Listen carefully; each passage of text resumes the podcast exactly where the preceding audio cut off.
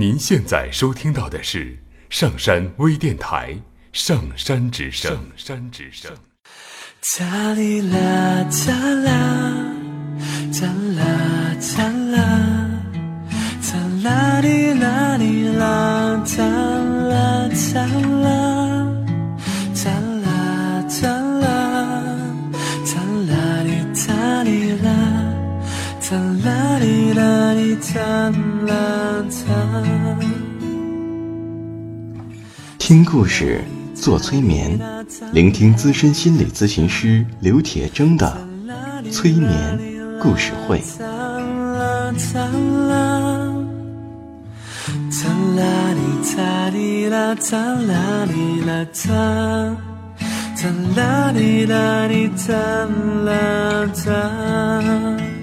你会听到许多许多的故事，别人的故事，你也一定会听到自己的故事，因为我们每个人都可能有一部分被冻结在那里，所以我们的这些故事说不定会钻进你的潜意识，帮助你解冻。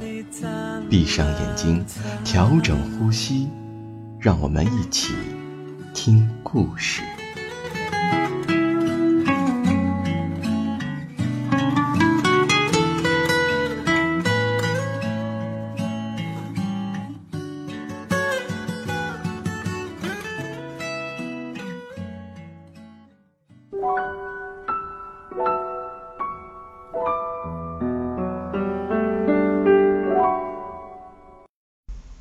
欢迎收听今天的催眠故事会，我是铁铮。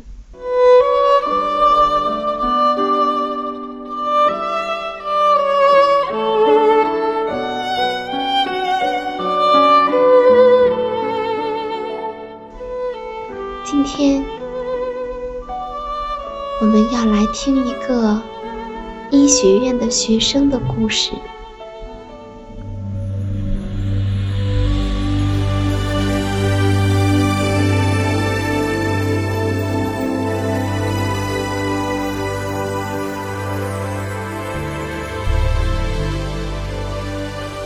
有一位学生在医学院就读，在他就读医学院的最后一年中，有一位很欣赏他的教授问他：“亚瑟，你认为你会通过我的期末考试吗？”亚瑟胸有成竹地回答：“我不会被你考倒的。”你只不过会出十道题目，它们分别是……他接着就向教授一一指出了这十道考题的内容会是什么。教授无比惊讶，他说：“你竟对我预备提出的考题了如指掌，甚至还能按照出题的顺序一一说明。你难道……”是趁人不备，偷偷的闯入了我的办公室，影印了一份期末考题不成？亚瑟说：“当然不是，我只不过对你将在期末考试时提出的测验题目有先见之明罢了。”教授颇不以为然地说道：“你的解释。”实在不足以让人信服，我得把你带到系主任那儿去问个清楚。系主任听完整件事件的来龙去脉后，追问道：“亚瑟，事情真的是这样吗？你真的完全知道考题的内容？”亚瑟心平气和地说道。我当然知道考题的内容，我选了他的课，又认真的听了他每一堂的授课内容。系主任依然质疑：“你一定是通过某种渠道拿到了考题的副本，除非你有办法证明自己的清白，否则。”我只能禁止你参加考试，并且你将会因为这次作弊的事情而毕不了业。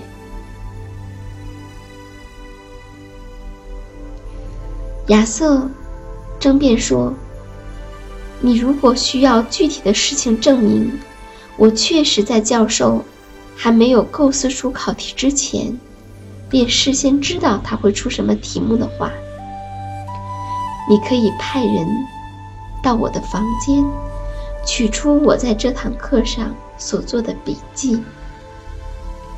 你会发现，我习惯用星号。”标示出课程的重点所在。教授将提出的考题都被我标上了七个星号。除此之外，你还会见到这些七星标记的考题，逐一被列下了一、二、三之类的数字记号。由于教授一向习惯出十个问题，我于是用七星标记选出了十项的笔记内容。这些内容都是他在这一年的课程当中，甚至在暑期课程内一再强调的重点。系主任和教授于是请人取来了亚瑟所说的笔记本。他们发现，亚瑟确实惯用星号标志重点的所在。部分笔记内容，它只标上了一个星号；有些内容标上了两个星号；有一些。则是三个星号，另外一些分别是五个、六个星号，而在这些笔记内容中，只有十个地方被标上了七个星号。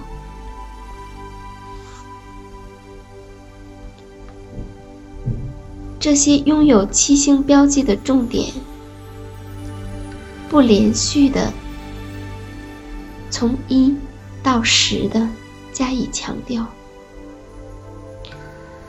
居中的一项七星重点被冠上了数字一，而最前面的一项七星重点被冠上了数字九，以此类推。最后，系主任开口了：“你不必参加考试了。”你不但认真听课，而且还注意到了授课者在表达重点时所做的特殊提示。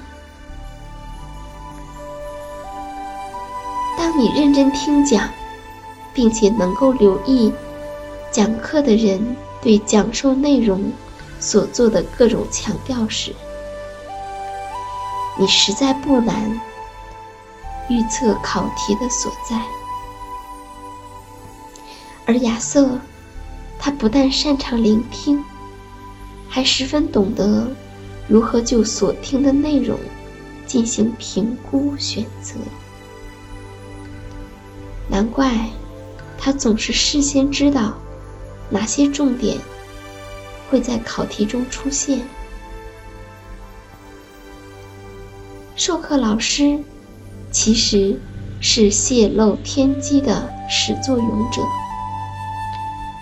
他们习惯不厌其烦地告诉你，重点是什么，而且一向期待学生能够明辨重要信息所在。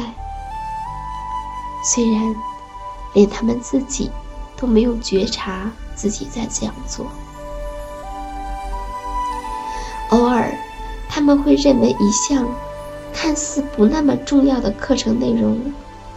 自有它的重要性可言。